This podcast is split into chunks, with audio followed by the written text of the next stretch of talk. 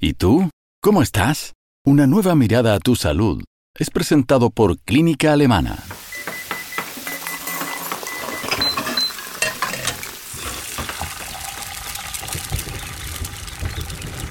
Comer es mucho más que solo saciar nuestra hambre. Es crear rutinas, hábitos y tradiciones. Es dar muestras de cariños a través de los sabores y celebrar fechas importantes con un gran festín.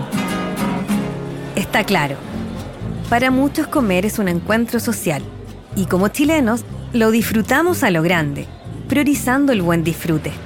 En Chile gozamos de nuestra tradicional buena mesa y no hay día del año que no se nos haga agua a la boca con el amplio abanico de nuestros sabores. Es verano, el choclo te sorprenderá de diversas formas en tu plato. Llegó el frío invierno, una sopaipilla es tu match perfecto septiembre. Uf, se siente el tiqui tiqui y con él un banquete que podemos repetir por días. Porque si algo nos caracteriza es el amor por la gran sazón de nuestra comida. Y como si fuera poco, las nuevas tecnologías confabularon a favor de nuestro estómago. Si tienes un antojito, tu comida llega a ti con un solo clic. Las aplicaciones de delivery nos hicieron la vida más fácil, pero también nos dieron el pase directo a disfrutar de sabores instantáneos y de rápida preparación. Recordemos que nuestra nutrición tiene múltiples dimensiones y hay algunas concepciones que debemos dejar atrás. Un tipo de cuerpo no nos habla de los hábitos, consumos y salud de una persona. Entender que una buena nutrición trasciende nuestra imagen corporal. Es vital para llevar una buena relación con la comida y disfrutarla como solo nosotros sabemos. Ante eso vale preguntarnos, ¿cómo nos alimentamos los chilenos? Para esto, contamos con la visión de la doctora María Pía de la Maza y la doctora Karen Salvo, especialistas en nutrición de clínica alemana. La dieta tradicional chilena es un muy buen ejemplo de dieta mediterránea. Y este patrón de alimentación es el que se ha demostrado ser más saludable y permite prevenir muchas enfermedades, obesidad, diabetes, enfermedad cardiovascular, cánceres, etc. Entonces, en ese sentido, nosotros tenemos la fortuna de que en, nuestro país producimos todos los alimentos que están contenidos en este tipo de patrón alimentario. No hay ningún lugar en Chile que no haya una feria libre en que no dispongamos de verduras, de frutas, de legumbres, de pescados y mariscos prácticamente no tenemos lo que se llaman desiertos alimentarios. Entonces eso es muy favorable. Sin embargo, el problema es que eh, la preparación de esta comida eh, tradicional requiere tiempo, requiere invertir tiempo en preparación de, de los alimentos. Y por eso posiblemente estamos prefiriendo comer lo que nos da el supermercado. Y ahí es comida preprocesada, digamos, que tiene una serie de efectos indeseables. Hay un elevado consumo actualmente de alimentos, los que llamamos ultraprocesados, en desmedro del consumo de alimentos más naturales, frutas, verduras, es alimentos con una preparación más simple, no industrial, digamos. Y esto se ha asociado a muchas enfermedades y alteraciones, se alteran múltiples sistemas en el organismo, de partida la microbiota intestinal, que es vital para eh, la regulación metabólica y una serie de otras situaciones y es muy dependiente de lo que comemos, es decir, de alguna manera refleja nuestro patrón de alimentación. Y por otra parte, la mezcla que contienen algunos alimentos de grasas con azúcares, con edulcorante y con mucha sal, que les confiere sabores muy fuertes, altera nuestra capacidad de sentir los sabores naturales de las comidas. Y además estimulan ciertas áreas del cerebro que tienen que ver con el placer. Entonces, fácilmente podemos caer en conductas que son prácticamente adictivas ante ciertos alimentos. Entonces por eso la, población tiende a preferirlos, a repetir su consumo o a consumirlos en exceso. Según MinSal 2017, el 39,8% de la población tiene sobrepeso y el 31,2% es obeso. Además, actualmente Chile es uno de los países con índices de obesidad más altos de la región y quien tiene las peores cifras de la OCDE.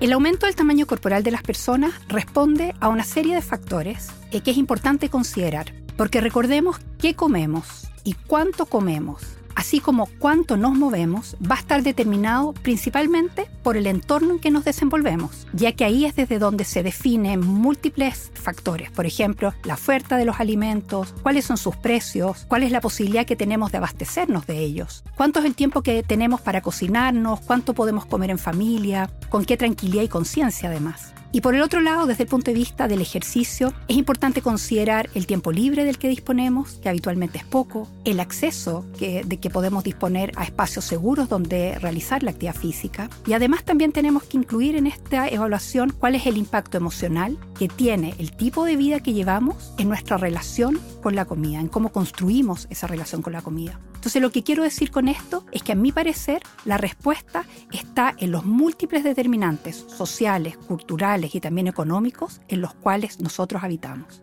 Entonces, ¿somos un país que se alimenta mal? Yo diría que podemos decir sí que en algunos aspectos nos alimentamos mal porque como dije anteriormente ya no comemos tanta comida tradicional. Pero ahí existen muchas diferencias socioculturales y se sabe que a mayor nivel educacional la gente va optando para alimentos más ricos en vegetales, más saludables, etcétera, pero que como dije requieren mayor elaboración. Entonces de alguna manera se produce una diferencia socioeconómica o sociocultural. En línea con lo que mencionaba antes y siguiendo con lo planteado por la doctora de la masa, ciertamente en la actualidad tenemos cierta tendencia a consumir una mayor cantidad de alimentos más pobres nutricionalmente. Pero de nuevo hay que recordar que nuestro tamaño corporal puede estar determinado por una mala alimentación ciertamente, pero que también hay otros factores que van a incidir, que de pronto pueden ser incluso mucho más potentes, como sería la genética, también la epigenética, que es cómo el entorno influye sobre la expresión de nuestros genes, también la microbiota intestinal, que se refiere a aquellas bacterias que habitan en nuestro tubo digestivo, así como también los factores sociales, económicos, el medio ambiente, el nivel de seguridad en el que vivimos, nuestro nivel educacional, entre otros muchos. Lo anterior, y todo el espectro que rodea el sobrepeso, inevitablemente incide en nuestra salud mental. Imposiciones sociales, estímulos, estereotipos y muchos otros elementos hacen mella en la autoestima de las personas que padecen obesidad o sus derivados. Así, aparecen distintos tipos de complicaciones a nivel mental, que repercute en el peso y la emocionalidad de las personas. A raíz de esto, distintas formas de ver que nuestra salud mental tiene algún problema se refleja en lo que comemos y cómo lo hacemos. La gente eh, señala siempre que come en respuesta a una ansiedad, tiene ansiedad por comer. Pero la verdad es que en la situación es más bien la del estrés crónico mantenido y no elaborado. Esto puede causar muchas alteraciones hormonales y metabólicas y que momentáneamente pueden calmarse con la comida. Entonces, la gente puede, ante situaciones estresantes o que de alguna manera lo hacen revivir alguna situación traumática, puede que sus síntomas momentáneamente se alivien con algunas comidas que nosotros llamamos palatables, es decir, comidas ricas. Y entonces la persona tiende a repetir esta conducta de consumirlas en búsqueda de este alivio. Y entonces la mayoría de la gente dice que esto es una conducta ansiosa, pero en realidad el fenómeno es mucho más complejo. Detrás de esto que se llama ansiedad, entre comillas, hay muchas emociones y trastornos no dichos, no elaborados, que a veces la persona no tiene ni siquiera los recursos psicológicos para enfrentarlo y resolver estos conflictos y por lo tanto se genera este impulso repetido de comer que obviamente lo lleva a enfermarse, a subir de peso, etcétera, tiene consecuencias francamente negativas. Pero es mucho más complejo que decir ansiedad. Me gustaría partir por hacer una aclaración que tiene que ver con la manera en que hasta hoy hemos estado hablando de obesidad. La obesidad es una enfermedad definida por un tejido adiposo que disfunciona, o sea, que se altera en su funcionamiento, o definida porque su exceso llega a dañar la salud de las personas. El índice masa corporal es la herramienta que hemos utilizado hasta la actualidad para hacer diagnóstico pero este parámetro no da información respecto a los puntos que yo mencionaba. No habla respecto a la disfunción, tampoco habla respecto a la ubicación que tiene este tejido adiposo y además tampoco respecto a su efecto sobre la salud. Por ende es un mal marcador y lo que ha generado es que simplemente por el hecho de tener un tamaño corporal grande, lo que hemos hecho hasta hoy es que hemos definido que una persona es enferma, lo cual es un error porque hay personas delgadas, enfermas y también hay personas gordas, sanas porque el desarrollo de una enfermedad está determinado por mucho más factores que solamente por su tamaño corporal. Por lo tanto, esta forma de hacer diagnóstico, además de inadecuada, ha generado el desarrollo de un tipo de discriminación, que es la discriminación por peso, es la discriminación, la evaluación negativa que sufren las personas de peso alto simplemente por el hecho de tener un peso alto y que hace que sean consideradas como flojas, poco motivadas, irresponsables, incluso tontas, porque muchos piensan que si son gordos, ¿por qué no se, hacen cargo de su enfermedad? Esta forma de discriminación al igual que cualquier otra, produce un profundo daño emocional y también físico de quienes la viven, aumentando el riesgo de mayor ganancia de peso, que va justamente en contra de lo que uno piensa. Hay gente que dice, si yo le digo algo negativo de pronto a una persona gorda, eso la va a motivar a que bajen de peso y sabemos que eso incluso produce justamente el efecto contrario, genera más ganancia de peso, pero también aumenta el riesgo de desarrollar diabetes, enfermedades cardiovasculares y muchas otras. De hecho, el estigma por peso es más habitual de lo que se cree y se vivencia en todos los espacios del quehacer diario, la familia, el colegio, el trabajo, los centros de salud, los medios de comunicación, etc. Por ende, es imprescindible reconocer esta forma de discriminación porque daña, es injusta y enferma. Esto mismo influye en nuestra autopercepción, en cómo la sociedad nos percibe y nos percibimos en ella. Y en este proceso de mejora de nuestra calidad de vida, comenzamos a buscar nuestro bienestar desde una perspectiva amigable, más allá de la cultura de dieta la que muchas veces implica un factor de riesgo en nuestra conducta alimentaria. Vivimos en un sistema que tiende a demonizar los alimentos y a imponernos reglas que definen nuestra alimentación. Pero eso nos ha hecho más daño y ha alterado nuestra capacidad de alimentarnos de una manera consciente. Cada vez aparece más información y también hay más estudios científicos que van mostrando que lo que debemos hacer es poner principalmente el énfasis en lograr un tipo de alimentación intuitiva.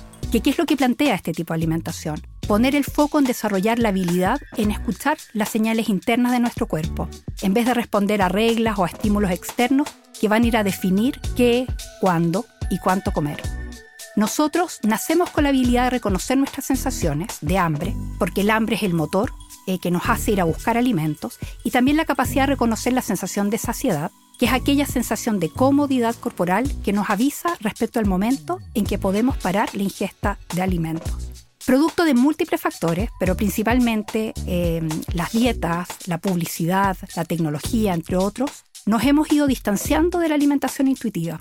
A mí me parece que el desafío actual es trabajar para recorrer justamente un camino que nos devuelva a ella. Como se comentaba, las expectativas sociales son un gatillante a la hora de hablar de nuestro peso, lo que tiene un reflejo diferenciado a la hora de hablar de hombres o mujeres. Bueno, las mujeres en general hablamos más del peso, es un tema recurrente. Y el problema es que muchas mujeres cifran eh, su autoestima o su valor equivocadamente en la delgadez.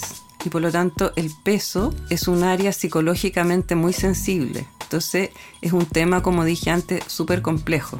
En los hombres, en cambio, el tema es más bien una competencia en quién tiene mayor masa muscular, quién es más fit o en otros casos consideran que la preocupación del peso es poco masculina.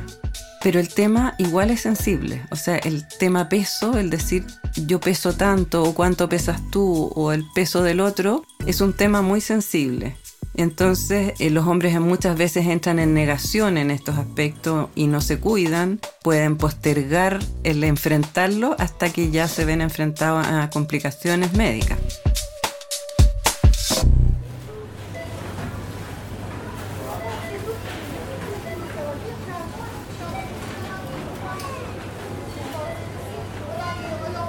Hoy los chilenos cada vez están transitando más a un estilo de vida saludable. La demanda por alimentos sanos aumenta exponencialmente. Ocupan más espacio en los pasillos del supermercado y su oferta más amplia hace más asequibles sus precios. Aún así, pese a este acceso, seguimos presenciando problemas de peso en nuestra sociedad.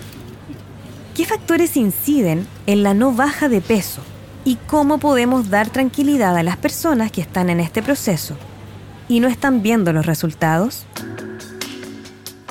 Bajar de peso es difícil porque va contra la respuesta fisiológica del cuerpo frente a la restricción calórica. Cuando bajamos de peso lo que le ocurre al cuerpo es que se siente con una situación de alarma y lo que genera es un aumento de la sensación de hambre para lograr que ojalá comamos más y además genera una disminución, un enlentecimiento del gasto energético para tratar de asegurarse de que dejemos de bajar de peso y que incluso recuperemos el peso perdido. Por ende, a mí me parece que la recomendación principalmente es dejar de poner el foco en la pérdida de peso y por el contrario hacerlo en nuestros hábitos de vida, cómo comemos, cuánta actividad física hacemos, cómo cuidamos nuestra salud mental, cómo dormimos, etcétera, porque eso es lo que más contribuye a mejorar nuestra salud.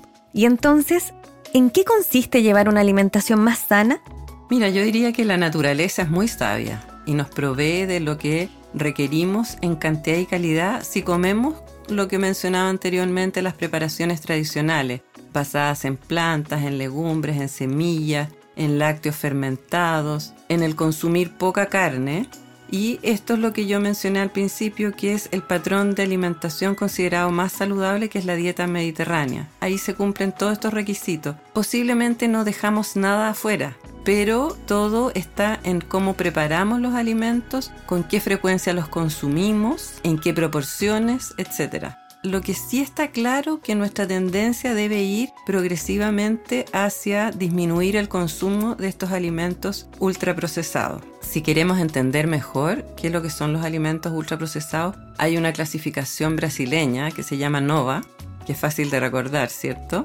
Entonces ahí el alimento ultraprocesado va a ser, por ejemplo, para entenderlo, por ejemplo, un snack rico en grasa, con azúcares añadidos o sal, muchas preparaciones de repostería industrial, ¿cierto? Las bebidas azucaradas, los embutidos, es decir, productos industrialmente muy elaborados, con conservantes, con aditivos, incluso más allá de la sal habitual, digamos, con nitritos, sorbatos, etcétera, etcétera. O sea, nos referimos a comidas preparadas, pero a nivel como más industrial podemos optar fácilmente a consumir estos productos. Entonces, la tendencia actual es a recomendarle a la gente opte por la comida natural, como viene, ojalá cocinada en la casa, en olla, no tanto paquete o producto industrializado. Ese es el concepto.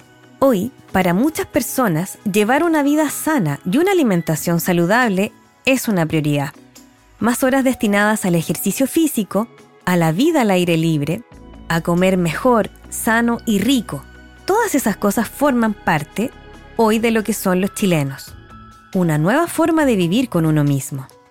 Más que tips respecto a qué comer y qué no comer, yo querría sugerir, uno, que trabajemos para lograr reconciliarnos con la comida, dejar de darle un valor moral a ella, intentar encontrar espacios donde cocinar y comer sea tranquilo, alegre, consciente, disfrutado. También poner nuestra energía en tratar de desarrollar el gusto por movernos, no para ser flacos o tonificados, sino, de nuevo, para disfrutar, relajarnos, compartir, para básicamente buscar estar más sanos. Y por último, intentar despegarnos de las reglas sociales respecto a que debemos tener un tipo de cuerpo específico y definitivamente esforzarnos por aprender a valorar la diversidad corporal. La obesidad y el sobrepeso es de los temas que más nos convocan como país, en todas las materias posibles. Pero también es importante abandonar los prejuicios que acompañan a esta realidad y entender que la fisiología de un cuerpo no nos dice nada sobre su estilo de vida y salud. Además, es importante entender que un tránsito a una vida sana no es tan solo alimentarnos mejor, es sobre todo dejar ciertos hábitos atrás e integrar nuevos. Uno de ellos es escuchar lo que nos pasa lo que nuestro cuerpo necesita. En definitiva, conocernos mejor. Algo que se puede lograr con la simple pregunta. ¿Y tú? ¿Cómo estás? Una nueva mirada a tu salud es presentado por Clínica Alemana.